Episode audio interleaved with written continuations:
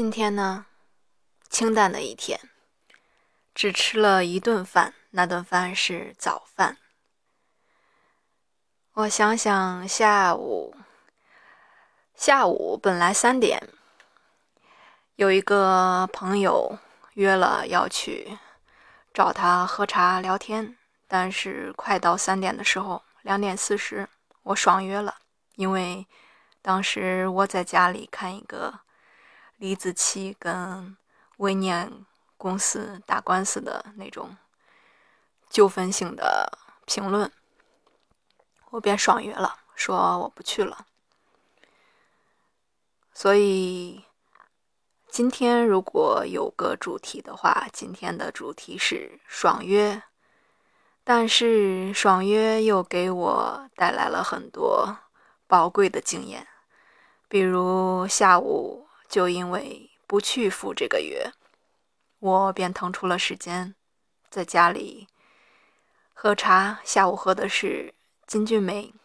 喝茶的过程中，又想，又有一个念头是，今晚在喜马拉雅直播，去把自己正在读的书《索罗斯自传》这本英文原版的，叫《Sorrows on Sorrows》，自己去评价自己的。书边读边给他直播出来。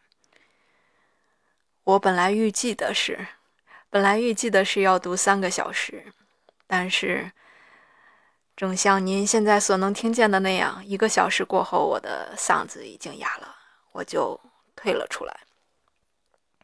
但不失为一次挺好的尝试，因为总之自己也是。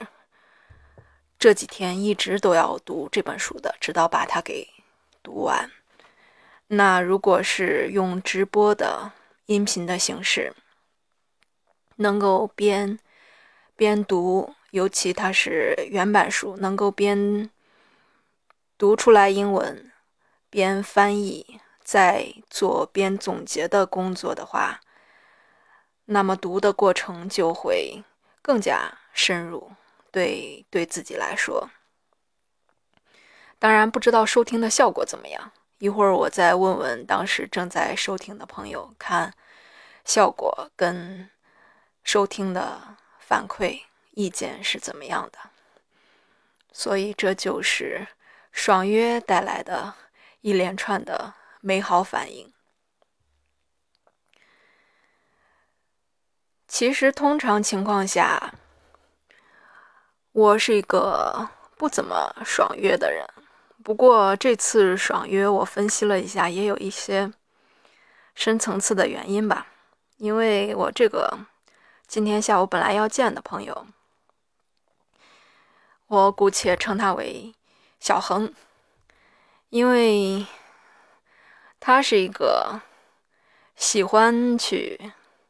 找人进行一番探索，进行一番深入对话的人，但是他不怎么能找到这种人。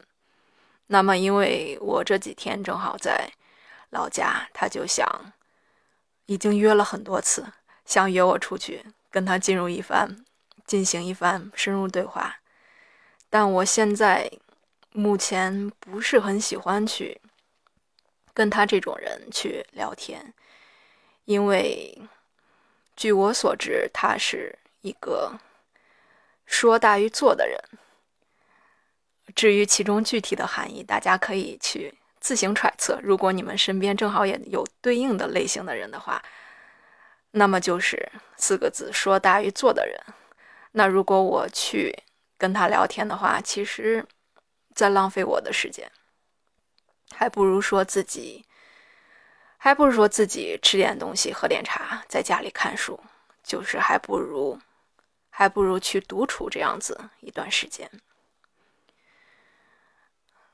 但是，我并不想评判这个朋友，因为他至少在事业上，曾经在事业上做的比我成功太多。所以，小恒如果哪天有幸在人海茫茫中，喜马拉雅上那么多主播，你逛到了，你逛到了我这个频道的话，如果你听到这段话的话，那你就明白为什么我今天爽约了。